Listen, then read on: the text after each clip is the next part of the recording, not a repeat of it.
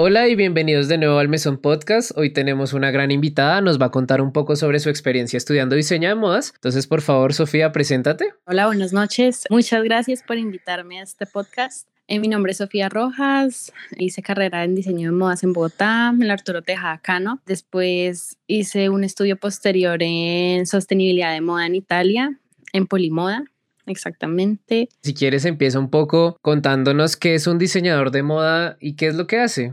Bueno, básicamente un diseñador de modas es aquella persona que crea, que hace colecciones. Realmente un diseñador de modas hace muchas cosas. No solamente crea prendas, sino puede trabajar con comunicación, creación, puede trabajar haciendo colecciones, dirigiendo, eh, digamos, una empresa. Te puede hablar como de la moda, es un, ah, pues también una persona que ayuda a comprar. O sea, hay muchísimas ramas del diseño de modas. Hay demasiadas. Entonces, digamos que un diseñador básicamente es aquella persona que crea colecciones, comercializa, también trabaja de mano con otras personas, o sea, básicamente hace de todo. Un diseñador puede hacer muchas cosas. Puede irse por la parte de alta costura, también diseño de vestidos de baño, ropa casual, mujer, hombre, infantil. Entonces, digamos que puede hacer muchas cosas. Cuéntanos un poquito, hace seis años, ¿por qué elegiste esta carrera? Bueno, la verdad, yo creo que lo elegí hace muchísimo tiempo. Empecé, no sé de dónde salió el gusto por el diseño de moda. Me acuerdo que me gustaba mucho dibujar en el colegio, entonces realmente siempre dije que quería estudiar diseño de moda. No tenía una razón así como válida para estudiar diseño de moda, pero siempre fue mi pasión. No me gustaba mucho coser, realmente no es lo, como lo que me encante hacer, no me gusta mucho coser, porque pues un diseñador de moda se basa más que todo en la costura. Entonces me daba mucho mal genio a veces que me decían que iba a terminar como una costurera. La verdad, obviamente es una pasión también porque, como te digo, o sea, un diseñador de modas puede ser solamente diseñador o puede ser que se vaya por la parte de patronaje o que se vaya por la parte de solo costura, alta moda. Eh, solo sketch, que es como el diseño de las prendas. El patronaje es como más técnico, que es como dibujo técnico, es la creación de la prenda desde cero. También hay ilustradores en diseño de modas que pues eh, ilustran las prendas, marcan las telas. Hay un montón de cosas que puede hacer un diseñador de modas. Entonces elegí la carrera porque realmente es una pasión que tengo. Desde siempre no, no me vi estudiando otra cosa. Entonces creo que fue eso como el impulso que tuve para estudiar diseño de modas, que me gusta mucho el dibujo, me gustaba mucho todo lo que tenía que ver con moda, pasarelas, o sea, de verdad amaba mucho todo ese campo. Bueno, Sofía, ya que nos contaste que fuiste a estudiar primero a Bogotá y después a Italia, me gustaría que nos contaras un poco cuáles fueron los retos que tuviste, digamos, qué tal el cambio de venir a, a vivir a Bogotá y estudiar acá y pues siguiendo en Italia, y digamos qué cosas no te dijeron antes de entrar a la carrera que de pronto te sorprendieron un poco fue un cambio brusco porque pues de pasar a un lugar tan pequeño a la capital pues siempre es un cambio grandísimo que me trajo muchas cosas buenas a la vida entonces yo creo que lo que no me dijeron antes de entrar a estudiar diseño más fue que tenía que ver patronaje y esa fue como mi lucha en toda la carrera porque el patronaje realmente es la creación de una colección a partir de cero, o sea, cero. a partir de un dibujo que tienes más o menos que inventar porque el diseñador pues tiene que crear cosas nuevas. Entonces no es como, o sea, cogemos referentes, cogemos una ocasión de uso que teníamos cada semestre, teníamos que escoger, digamos, una inspiración, entonces basados en una inspiración, en un contexto ya que estaba planteado en la universidad y como en otros referentes teníamos que crear una colección desde cero. Entonces yo creo que lo más difícil que nunca supe que tendría que enfrentarme en el diseño de modas fue crear una colección desde cero, a partir solo de dibujos, trazos, errores, porque teníamos que hacer muchas pruebas en telas que no eran originales hasta llegar ya con el patrón súper definido para que quedaran bien en los modelos y en las prendas. Entonces yo creo que sí fue un reto grandísimo. Me da curiosidad, ¿qué tan importante es el dibujo en un diseñador de modas? ¿Consideras que es como súper importante? De pronto, ¿qué tal esa creatividad en alguien que quiera ser un diseñador de modas? Yo pienso que la creatividad es fundamental en un diseñador de modas porque realmente hay que coger de todo un poquito. Yo creo que hay que buscar su propio estilo y la creatividad es importantísima porque tú coges referentes y a partir de los referentes tienes que crear algo nuevo. Entonces, digamos que la creatividad sí es algo fundamental en un diseñador de modas, que la mente es súper abierta, que quiera jugar con cosas nuevas, que no le dé miedo arriesgarse, porque tal vez eso es un punto que no está mucho a favor de las personas que tienen mucho miedo a arriesgarse y que pues les salga mal una colección. Hay muchos factores, pero creo que, que sí, que ser creativo es súper importante en un diseñador de modas. Muchos de mis compañeros tenían sus maneras de dibujar. No todos dibujamos perfecto, pero digamos, cada uno tenía como su esencia. Entonces es chévere ver eso en las personas, como que hay unos que les gustaba mucho el color fuerte, a otros que les gustaba como los trazos súper simples. El diseñador de modas puede hacer una línea, unos trazos muy simples y ya con eso es suficiente para empezar a crear una colección. Hay unos que son ya muy técnicos, que se van más por el trazo perfecto, por los colores. Yo digo que los dibujos en un diseñador, sean bien definidos o no, con eso ya es suficiente para armar una colección. No necesitas muchos conceptos de dibujo. O sea, no creo que sea tan importante. Bueno, y ahora que ya estás trabajando, ¿me podrías contar qué tal vez el, el mercado laboral, digamos, qué tantas oportunidades hay para un diseñador de modas, por qué campos se puede mover, por dónde se está moviendo, digamos, la mayor oportunidad laboral para un diseñador de modas? Yo creo que en Colombia es muy difícil conseguir trabajo como diseñador de modas para una marca, digamos, reconocida. Tengo compañeros que terminaron la carrera y se quedaron buscando trabajo por mucho tiempo y es muy complicado en Colombia la situación económica para trabajar en una empresa como diseñador de modas. Yo creo que lo mejor que uno podría hacer como diseñador de modas es empezar a emprender conforme uno sienta que como que es por donde se va uno. Entonces, digamos, tengo muchos compañeros que se fueron por el lado de los vestidos de baño, otros por la alta costura, un montón de cosas que se pueden hacer, pero yo creo que lo más importante es emprender, o sea, sacar los suyo, sus ideas, empezar a aprender con esos conceptos que uno tiene ya como persona, que uno va adquiriendo, porque cada uno tiene su esencia. Entonces, la situación no es fácil para trabajar en una empresa. Pues no digo que sea difícil ni imposible, pero yo creo que lo mejor que uno puede hacer es irse por su lado, hacer tal vez un conjunto con otras personas que tengan los mismos ideales que uno y que vayan por el mismo lugar. Digamos, si a mí me gusta la sostenibilidad y tengo un equipo muy bueno que también quiere trabajar en el mismo ámbito, yo creo que hacer una colaboración con personas puede llegar a ser algo muy bueno para armar empresa o emprender. Ahora que ya te graduaste y bueno, hiciste tu especialización y, y estás ejerciendo tu carrera, me gustaría que nos contaras qué es lo que más te gusta de ser diseñadora de modas. Lo que más me gusta de ser diseñadora de modas es que mm, se pueden hacer muchas cosas. Es dejar volar la imaginación. Yo creo que es sentirse bien haciendo las cosas, no más con el dibujo. Yo me siento súper bien dibujando cuando lo hago. Me gusta muchísimo los portafolios de moda. A nosotros nos tocaba presentar la colección con un portafolio gigante y en el portafolio ha explicado todos los conceptos de la colección. Entonces, digamos, para quién va dirigido, nuestra ocasión de uso, nuestra inspiración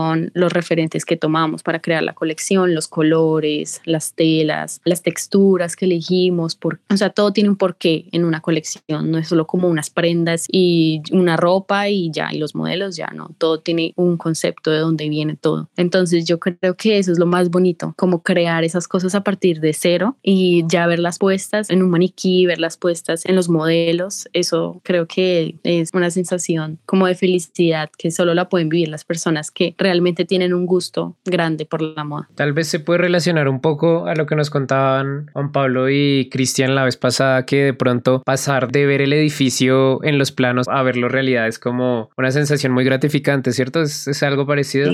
Sí, sí. Y sabes, yo siento que la arquitectura y el diseño se juntan muchísimo. Es, o sea, la arquitectura también saca referentes, también busca en la naturaleza como me puedo inspirar en esto, me puedo inspirar en tal artista. El diseño de modas es parecido. Entonces, eh, yo me puedo inspirar. Muchas veces en mis colecciones me inspiré en un arquitecto. Entonces veía las creaciones y realmente todos esos conceptos alimentan una colección y tal vez siento que es lo mismo con la arquitectura. Solo que pues son materiales y lo de nosotros pues hacemos telas y, y jugamos con la anatomía del cuerpo. Entonces tienen mucho como en relación. Siempre sentí eso. Vea pues, ojalá algún día alguna de las construcciones de nuestros compañeros de clase te inspiren. Eso se me parecería muy chévere. Te quiero preguntar, ¿para ¿qué personas crees que va dirigida la carrera? Digamos, ¿tú crees que haya algún perfil específico como no, esta persona tiene que tener un sentido de la moda o tal vez tiene que ser muy buen dibujante, tal vez tiene que querer emprender. Yo creo que la carrera va dirigida para todo aquel que sienta un gusto especial por las prendas por la ropa, por no solamente por la moda, sino por todo lo que abarca el diseño, porque son, son muchas cuestiones. Entonces yo creo que no existe un perfil exactamente para una persona estudiar diseño de moda, sino un gusto por el dibujo ya sea o por la fotografía, por las prendas, las telas, porque se pueden hacer muchísimas cosas. Entonces creo que si a alguien le gusta, digamos, las telas, estampar en las telas, el dibujo, yo creo que solo con estos conceptos se puede sentir bien estudiando diseño de moda o ilustración. No tiene que haber un perfil exactamente para la persona que quiera estudiar diseño de moda. Yo creo que tiene que haber un gusto bien profundo, porque si es una carrera difícil, no es para cualquiera, pero no, tiene que... Una chispa. La chispa de la pasión. Sí. Me gustaría hablar un poco ahora de la sección favorita de la gente, un poco de los memes de la moda. No sé si, si quieras comentar un poco. Creo que todos conocemos esta película de El Diablo Viste a la Moda. No sé qué, si quieras comentar algo respecto a, digamos, los egos, de pronto a es como súper exigente, todo tiene que salir perfecto. No sé si esa sea la realidad, tal vez quieras decir, no, no, no, eso nada que ver. Pues en mi punto de vista, en la universidad siempre nos exigían bastante. Entonces todo tenía que ser súper pulcro, todo tenía que estar muy limpio, todo tenía que estar muy bien terminado. Entonces yo siento que para mí no es así.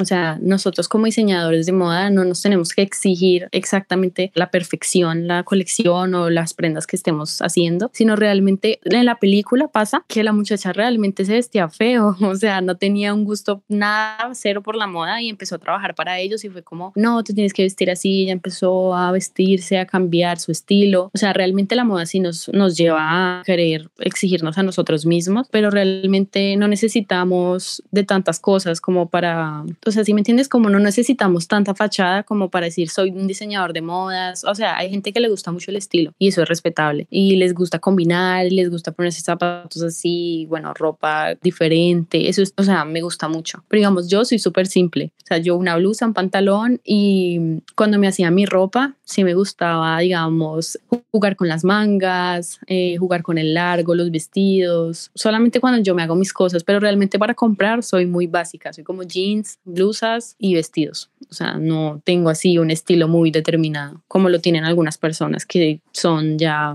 ellos ya se van más como por conocí muchos compañeros que se iban mucho más por el diseño este que es como atrevido, se ponían prendas súper locas, combinaban, digamos, no soy así, entonces pues mi estilo es muy normal. O sea, básico. Eso sí, me gusta combinar mucho las mangas. Amo las mangas largas, grandes. Me gustan mucho los vestidos con escotes diferentes. Pero en mi vida cotidiana, el día a día, un jean y una blusa y ya. Y digamos, no sé qué tal veas la jefecita que tiene la protagonista. ¿Tú crees que esas cosas pasan como jefe súper, pues, de esos jefes? Sí, sí, sí y lo tuve en la universidad. Muchos de nuestros asesores de moda eran muy exigentes y como que todo les parecía feo, nada les parecía bonito. Entonces sí, sí hay personas así en la moda, sí las hay. Bueno, ahora un poco la sección de consejería. Me gustaría que le dijeras a alguien, digamos, que está terminando de estudiar, está terminando su grado 11 y está mirando qué va a hacer con su vida. Eh, no sé si le, le quisieras dar algún consejo. Sí, tengo un consejo que me hubiera encantado escucharlo y es no entrar a estudiar de una vez. Porque después de que yo salí del colegio, de una vez entré a estudiar. O sea, yo dije, no, no, esto es lo mío ya. Obviamente sigo pensando que es lo mío, pero mucho después de terminar la carrera, de haber viajado tanto, empecé a darme cuenta que habían otros gustos, que habían otras cosas que también me gustaban. Entonces yo creo que lo primero que uno tiene que hacer después de salir del colegio es conocer, abrirse campo, conocer culturas, conocerse más a uno mismo para luego lanzarse realmente, saber cuál es su pasión. O sea, realmente yo sabía que esta era mi pasión, pero me hubiera gustado darme un poco más de tiempo y después salió lo de la sostenibilidad, ahorita soy vegana, entonces como que todas estas cosas se mezclaron y me hubiera gustado mucho más haber vivido unas cosas antes de haber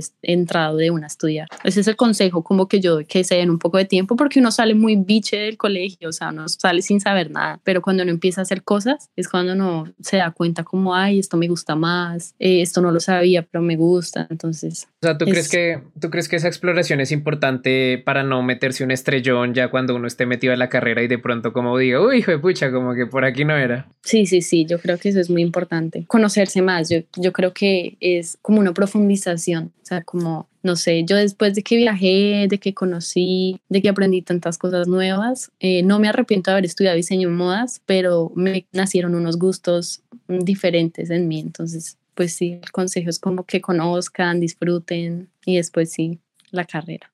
Bueno, pues nos alegra mucho a todos que hayas encontrado esos nuevos gustos porque pues el autodescubrimiento es bien importante. Para finalizar me gustaría que nos hablaras un poco de esta iniciativa que a mí me parece muy chévere, tu página de sostenible y consciente que trata de darle a la gente conciencia sobre el consumo sostenible. Entonces me gustaría que nos contaras primero qué es el consumo sostenible, por qué es importante y, y digamos qué contenidos nos compartes en tu página. Bueno, la sostenibilidad nació cuando estaba terminando ya la carrera. El último semestre. Yo quería salir y pues siempre me metieron la idea de que yo tenía que salir y ya montar una empresa, empezar a trabajar, tener mis empleados, montar una marca. Entonces ahí me puse a pensar como, primero no iba a mandar a coser las cosas. Ya había planeado todo. Quiero hacer esto, esto y esto. Voy a mandar esto allí, esto allí y ya. Pero realmente después me puse a pensar y dije, pero no voy a participar en el proceso. No estoy haciendo algo, o sea, realmente ético. Entonces leí un libro que no sé, llegó de la nada a mis manos cuando estaba haciendo un semestre en Brasil de intercambio. Llegué de la nada y con un libro que se llamaba Moda con propósito.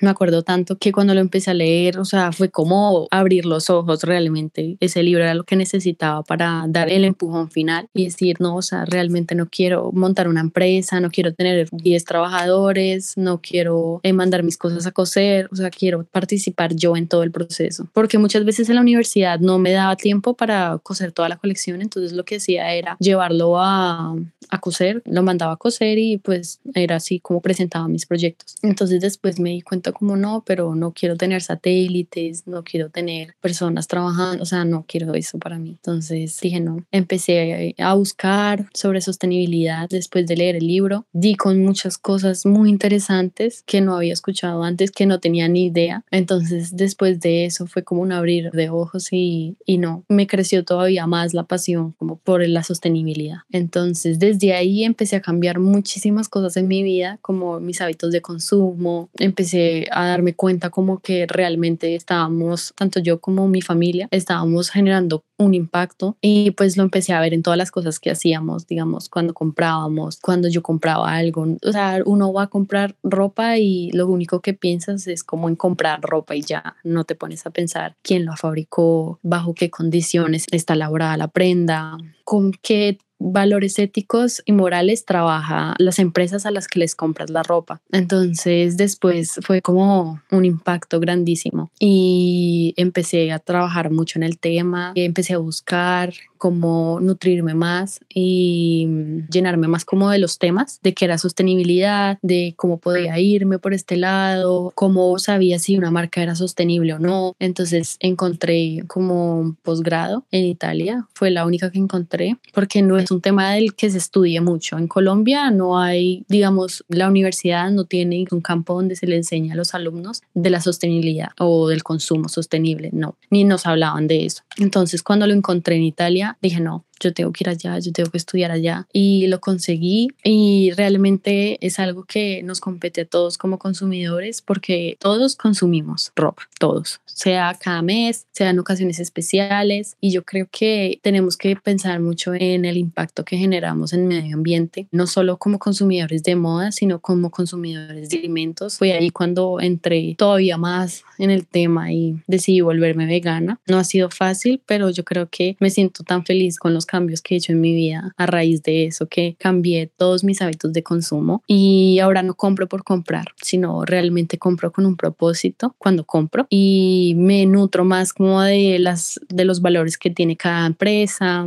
a quién le estoy comprando la ropa, de dónde viene, quién la hizo, por qué, bajo qué condiciones y aprendí mucho más. Entonces la idea es llegar con con un proyecto súper armado a Colombia y nada, empezar, empezar ya con esto. Digamos, no sé si, si le quieras explicar un poco a la gente qué significa ser un consumidor sostenible, digamos, significa ser más consciente de, del desecho que deja la persona o, digamos, cuéntanos un poco ya que estás muy conectada con este tema.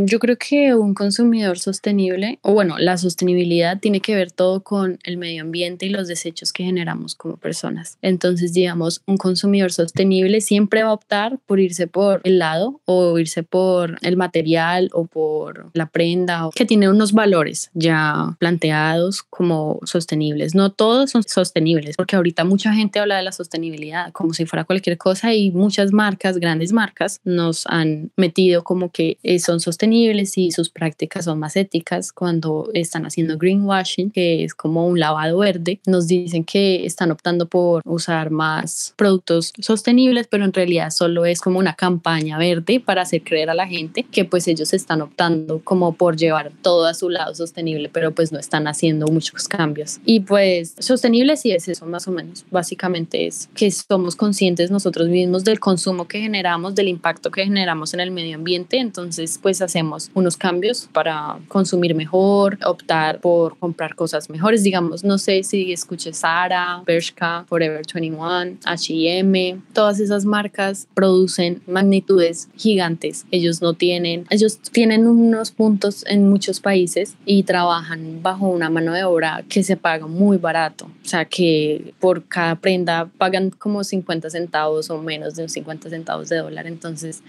ellos trabajan sobre acelerado. ¿Y qué está haciendo esto? Que la gente consuma moda rápida, que es el fast fashion, la gente consume, la prenda se daña porque es de mala calidad, ellos botan la prenda, en menos de seis meses la prenda ya está dañada, se desmanchó, se le fueron los colores, entonces ¿qué hacen las personas? Botan la prenda, van y compran otra nueva y así sucesivamente, que estamos generando desechos inimaginables que no pueden ser, la mayoría son incinerados, pero una gran parte de ellos, como aquí en Estados Unidos, se dan donaciones a los países que son de muy bajos recursos, se hacen donaciones como si fuera una buena causa, pero realmente llenan a los países de ropa y ya los países no saben qué hacer con esa ropa porque pues les está estorbando, les está generando muchos desechos. O sea, como que lo que no les sirve aquí a ellos, lo mandan a esos países y está generando todavía más contaminación. Entonces, es un tema al que me regaría muchísimo hablando porque sé muchísimas cosas, pero básicamente es los temas de consumo y cómo el consumidor es consciente de los desechos que genera. Y pues la sostenibilidad siempre va a optar por generar menos impacto tanto en electricidad como en mano de obra. Se trabaja, digamos, con poco personal. son personas que tal vez trabajan con un lado social, digamos, con mujeres cabezas de familia, mujeres que han estado bajo condiciones difíciles. Entonces, no, hay un montón de cosas, de verdad, muchísimas cosas. Sí, claro, ya suenas, o sea, se nota como que te apasiona el tema. Digamos que me das la impresión de que te importa mucho hacer un cambio porque si no es así, no nos va a durar mucho el planeta. Igualmente, veo que el tema del, del cambio en tu alimentación, el veganismo, tengo entendido que también es porque el tema de las carnes y como con su producción en masa lo que hace es como generar muchísima contaminación en el planeta y pues a la final, según entiendo, en un futuro creo que no va a haber suficiente alimento para todos, entonces pues... Sí, eh, o sea, ¿cómo es posible que haya más campos para hacer maíz, para alimentar a los animales que nosotros nos comemos? O sea,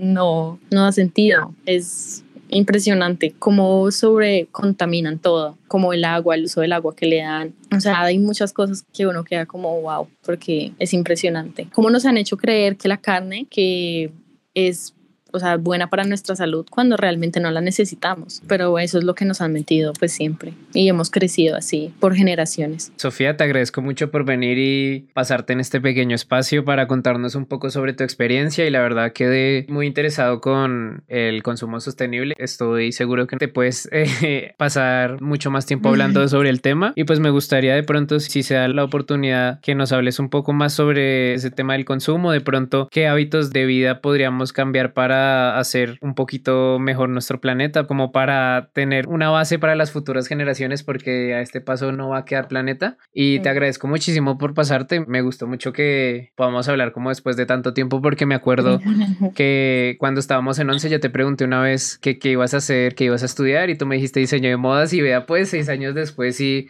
y no sé, creo que es muy bonito ver cómo, cómo ese sueño verse hecho realidad. Y nada, de verdad Eh, espero que la gente apoye la página, arroba sostenible y consciente. Me parece una página muy chévere, un poco de concientización y las recetas que tiene se ven súper ricas. Entonces, pues espero que sigas con el proyecto. A mí me parece muy bueno y, y pues es como aportar un granito de arena. Y nada, te deseo muchísimos éxitos en tus proyectos, en tus metas, lo que sea. Y si se da la oportunidad, que sería muy bueno tenerte en una próxima ocasión para que nos hables sobre el consumo sostenible. Ay, muchas gracias, Sebastián. Yo muy contenta de verdad por poder hacer parte también de, de este proyecto. Me gusta mucho el tema, poderlo también llevar a otras personas. Eso es algo que genera más impacto todavía, como también tratar de concientizar a las demás personas del consumo y del impacto tan grande que generamos como seres humanos. Entonces yo creo que mm, para ser un consumidor responsable no necesitamos que, mejor dicho, los estudios o tener, no sé, dinero o cosas así. Por el contrario, lo único que necesitamos es estar bien informados. Las grandes marcas, lastimosamente, solo se han encargado de enriquecerse, pero no pagan bien a sus trabajadores, no les dan ningún subsidio de salud. Bueno, tal vez las marcas colombianas sean diferentes y sé por supuesto que lo son. Entonces, eh, yo creo que el mejor consejo para el consumidor responsable, para el que quiera empezar a sumarse, es comprar local, saber de dónde vienen las prendas que compramos, investigar, preguntar. Ahí conozco muchas marcas colombianas que trabajan bajo